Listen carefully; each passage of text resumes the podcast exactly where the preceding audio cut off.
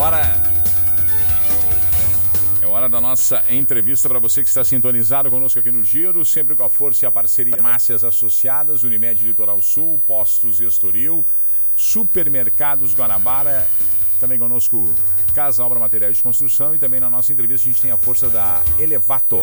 Renove e reforme com a Elevato. Aproveite os preços super especiais à vista que a Elevato está operando ali no cassino. Estamos recebendo nos via live, hoje online, via aí Facebook, YouTube, a secretária de Município da Saúde, Zeleonara Branco, para falar conosco sobre a questão da varíola dos macacos na nossa cidade. Todos os postos de saúde, questão de médicos, enfim, a estruturação e a preparação da cidade de Rio Grande para essa questão aí, que está deixando bastante preocupado os agentes da área da saúde. Secretária Leonara, que prazer, muito bom dia.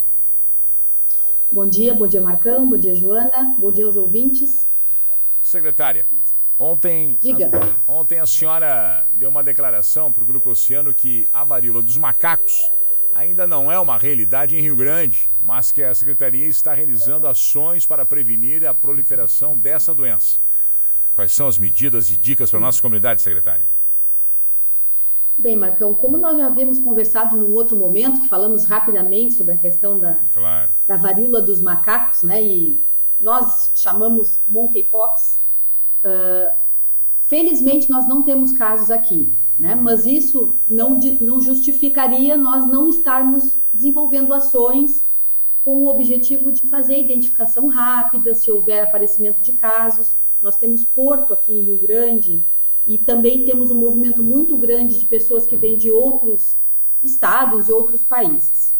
Bem, nós uh, recebemos o alerta né, da Organização Mundial da Saúde, ele foi emitido em 20 de maio como uma situação possivelmente de risco para o mundo inteiro. E desde lá nós temos feito um monitoramento dos possíveis suspeitos, investigação de casos quando há uh, lesões ou quadro clínico suspeito, tanto uh, na população que vem via marítima, né, vem pelo porto, quanto se alguém procura um serviço de saúde Sim. e se suspeita de que a pessoa possa, né, de alguma forma, ter a possibilidade de ter tido contato com esse agente transmissor. Não difere muito do que a gente faz para a Covid, do que a gente faz para a dengue, do que a gente faz para outras doenças transmissíveis, né, e que, e que a gente precisa fazer o monitoramento. Bem, além disso, né, nós então, em 20 de maio, recebemos o alerta, a partir dessa data, começamos todo um movimento de organização. O, o país, o Ministério da Saúde, ainda não tem uma nota técnica uh, formatada da, dos procedimentos em específico, ou seja, não tem um plano de contingência vigente ainda, em função do que se tem de número de casos, do que se conhece da doença. Então, ainda isso não está disponível, mas nós temos uma nota informativa, a 02 da SEVES, da Secretaria uh, do Centro de Investigação e Vigilância do Estado, que faz as orientações básicas. Identifica o que é caso suspeito, identifica quais são os procedimentos a serem adotados, como que se faz diagnóstico diferencial, o tratamento. Então, nesse sentido, nós temos uma orientação que foi repassada às unidades ainda lá no mês de maio. Nós fizemos uma nota informativa do nosso CIEVES municipal, para todos os serviços de saúde, falando sobre os cuidados, a importância da notificação, como que se faz no caso, identificação de caso suspeito. E com relação à atenção portuária, segue um regramento, né? Então, quando vai aportar algum navio aqui em Rio Grande, no nosso porto, é feito uma investigação dos cinco portos anteriores por onde ele passou, cinco. qual o tempo que ele passou em trânsito, Sim. os registros uh, que o comandante da, da, da, nave tem que ter, né? Ele tem um livro de registro se quem tem sintomas, se teve, se desceu em algum porto, se teve alguma situação de risco, se esse porto onde foi aportado anteriormente é de algum local supostamente de maior risco, né? Com, com casos endêmicos. Então, todas essas medidas elas já vêm sendo tomadas desde que uh, foi divulgado o alerta para a questão da varíola dos macacos. No caso, para a comunidade, daqui a pouco deve estar se questionando, né? Quais são os sintomas com que a população tem que ficar alerta e se preocupar, secretário? Certo. Primeiro é importante a gente dizer que a, a transmissão, o, o, vamos dizer assim, o reservatório de transmissão Sim. provavelmente é um roedor, que a gente não deve ter aqui. É esquilo, normalmente na África, né? Ah. É um ah. tipo de esquilo que é o reservatório. O macaco não é um reservatório da doença. Só para ficar claro, porque como chama monkeypox, as pessoas associam né, macacos, ao contato com o, com o primata. Não é o caso. Bem, então, nós não temos esquilos aqui na nossa, no nosso país, na verdade. Né? Não, tem, não é comum aqui da nossa, da nossa região. Bem, uh, como é que a gente pode se contaminar? Com uma pessoa doente, através de uma pessoa doente. Quais são os sintomas? Semelhantes à dengue, muito à dengue, muito semelhantes a a própria Covid, a influenza no quadro inicial. O que vai diferenciar depois é o aparecimento das, das pápulas, das vesículas, né, daquelas crostas que formam em função da varíola.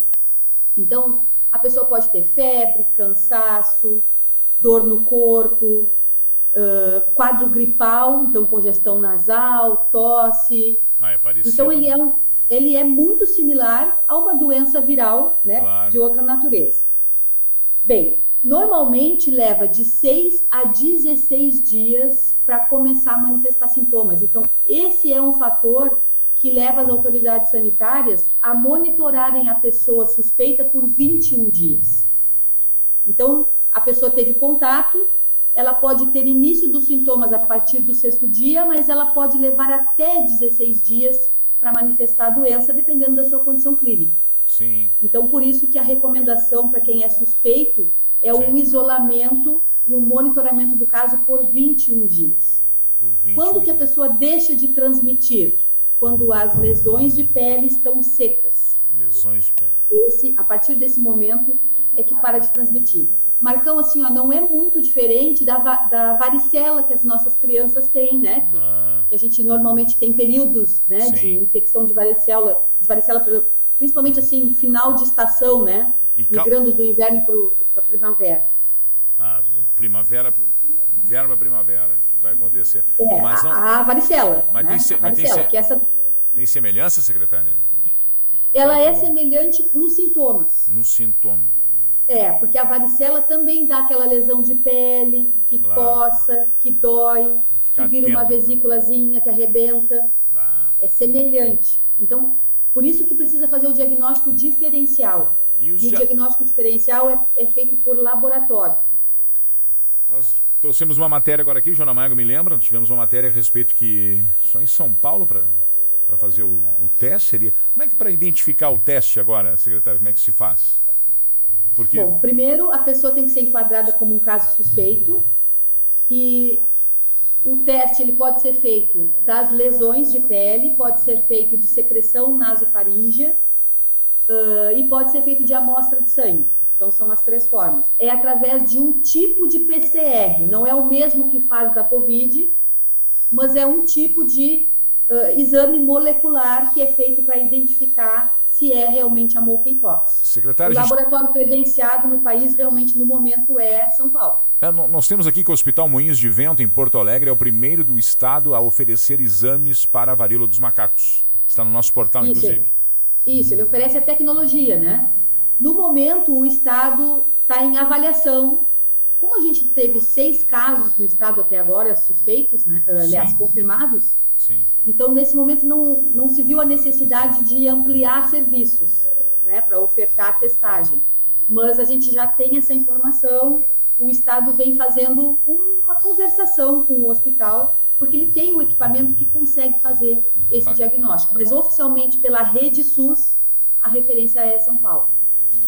Secretária, uma outra informação Diga. e positiva é que agora todos os postos de saúde de Rio Grande contam com médicos. A senhora, há um tempo atrás, aqui, alguns meses atrás, falava em uma entrevista aqui no programa que estava difícil de encontrar profissionais interessados. Parece que esse problema agora foi resolvido, secretária. Ah, eu te digo que ele foi amenizado. Amenizado. Por quê? Por que isso, Marcão? Uh, nós, te, nós temos desde janeiro de 21 enfrentado esse problema da questão de conseguir colocar os profissionais médicos nas unidades de saúde do município. Sim, sim. Iniciamos lá, fizemos uma divulgação ainda o ano passado, que a nossa necessidade eram 20 profissionais médicos para a gente conseguir cobrir todas as unidades. Hoje, nós, durante esse, esse tempo, um ano e meio, nós fizemos, a, chegamos a fazer a contratação de cerca de 25, 26 profissionais. Desses, 15 realmente ficaram. Né? Então, uh, se nós tivéssemos conseguido contratar todas as pessoas que se inscreveram, né, que participaram dos processos seletivos, nós hoje teríamos profissionais além da nossa necessidade. Mas não é a realidade. Né? Então, nós conseguimos fixar até o momento 15, conseguimos cobrir todas as unidades. Todas. Hoje, eu posso te dizer que não tenho nenhuma unidade que não tenha médico uh, referência. Que legal. Claro que, que a gente continua com aquela questão, que o profissional tira férias, eu não tenho o suficiente para fazer substituição. Ah. Né? O profissional se afasta por doença, eu também não tenho. Claro. Mas a nossa realidade melhorou nesse sentido. Hoje ah, nós temos todas as unidades com, com pelo, pelo, menos um profissional médico. E a nossa próxima etapa de trabalho é reforçar Isso. o atendimento naquelas unidades onde nós temos um grande número de população e que um profissional é insuficiente para dar conta da necessidade da, dessas comunidades. Com certeza. Mas que boa notícia, secretária. Parabéns. Até que pelo menos amenizou e hoje pode-se dizer então que todas as unidades estão com médicos trabalhando e operando aí nas, nas unidades básicas de saúde nossa, do nosso município. É isso então, secretária?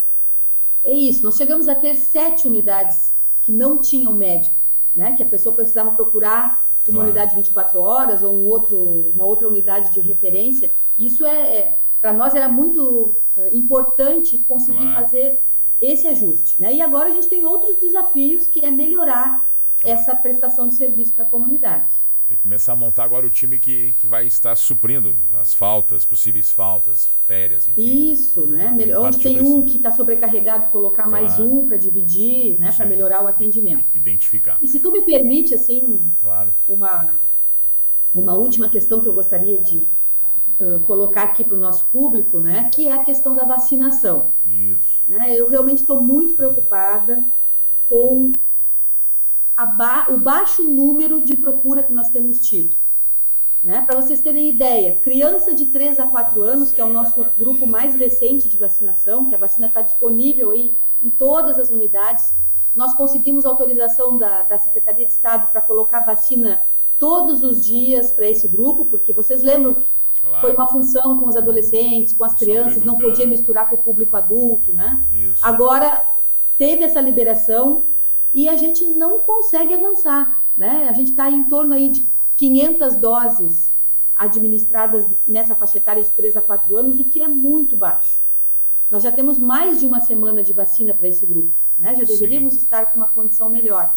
Hum. E também chamar atenção de novo, aquele dia a gente já comentou isso, mas vou reforçar aqui a importância de fazer a dose de reforço. É muito, né? A, é muito importante. Depois de quatro meses, a nossa proteção cai muito. A forma que a gente tem de melhorar é vacinando. Então, usar aqui a grande audiência de vocês, né? Claro. A gente sabe que uh, a população tem uma série de, de motivos, né?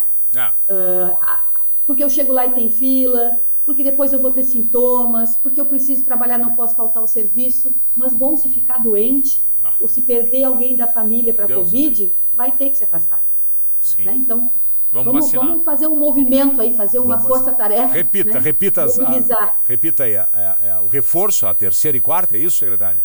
A quarta? Terceira e quarta dose, terceira né? E, e, aí é importante a gente lembrar que quem não fez terceira, tem não tem como fazer a quarta. Óbvio, né? né? É. Nós estamos com 62% de cobertura de terceira dose, então bah. nós temos quase 40% aí da, da, do público que poderia já ter feito a terceira fazer. dose. Tem que ir lá fazer e não fez, dose. né? E aí vai atrasar a quarta, essa é a, é a, é a questão maior, né? E temos esse público, as crianças, que também, né? Que também, né? Não, assim, não não está ruim a nossa cobertura, né? Ela está melhor do que a média geral, Sim. mas a gente podia estar tá melhor que isso. A gente poderia reforçar. já estar tá lá nos 95, 97% de cobertura pelo tempo que se tem Faixa etária. Faixa etária dessa gurizada, secretária, lembra para nós. Faixa etária. Bom, a minha, a minha faixa etária primordial agora é o 13 e 4 anos. 3 tá? 4 Nós anos. estamos aí abaixo de 20%. Bah. Né? Uh, melhorar a cobertura das crianças entre 5 e 11 de segunda dose. 5 e 11? Segunda dose de 5 e 11 anos. 5 e 11, né? segunda dose. E também a gente pode melhorar. Nós, nós só estamos esperando a SMED retornaram né, essa semana do, do claro. período de recesso. Voltou nós vamos fazer uma reunião com a SMED. A nossa proposta é, de novo, nós fazemos aquela busca nas, nos serviços, nas unidades, nas creches, nas escolas, isso aí, né? Isso aí. Fazer um movimento junto, usando a comunidade escolar como nosso apoio, para tentar melhorar essa cobertura. Só tem um detalhe: nós não temos autorização para fazer vacina em criança menor de 5 anos fora das unidades de saúde. Não é recomendado que se faça isso. Então, essa faixa de 13 e 4 anos necessariamente tem que ser levada a uma unidade de saúde para ser vacinado. Tem que levar no posto. Vão ter que fazer aqueles então, sábados. Máximo... Vão ter que fazer aqueles sábados de sábado da vacina. Isso, nós estamos com um sábado aí programado, 20 é. de agosto, provavelmente. Isso aí. Que vai ser um, vai ser um movimento nacional, né? Multivacinação. A gente só não, tá, não divulgou ainda, porque a gente tem que definir toda a questão de logística, né? Claro. Mas o pessoal já pode ir botando no date aí, né? Agendando na, na agenda. Ah, que 20, 20 de agosto 20 provavelmente vai ter um dia D de vacinação, todas as unidades abertas, durante manhã e tarde, para a gente tentar uh, melhorar todos os nossos indicadores. Não só a Covid, mas também vacinação de rotina. H1N1, enfim, tem que vacinar, tem que se proteger. Temos, temos sim. Secretária, muito obrigado pela sua participação, foi extremamente importante, elucidando aí vários pontos para a nossa comunidade. grande abraço e bom trabalho, secretária. Obrigado, pessoal. Um bom trabalho para vocês. Um bom dia para todos. Bom dia. Secretária Zé Branco, Secretaria Municipal da Saúde, trazendo importantes informações com relação à varíola dos macacos, também a vacinação, reforço, a importância de ter que vacinar. Terceira, quarta dose, vacinar a gurizada dos. Pô, gurizada dos 3 a 4 anos só tem 20% vacinado, Jona. Que, é. que perigo, Jona. Tem que vacinar essa gurizada aí. Vacinar. Jona, conta para nós a boa de hoje.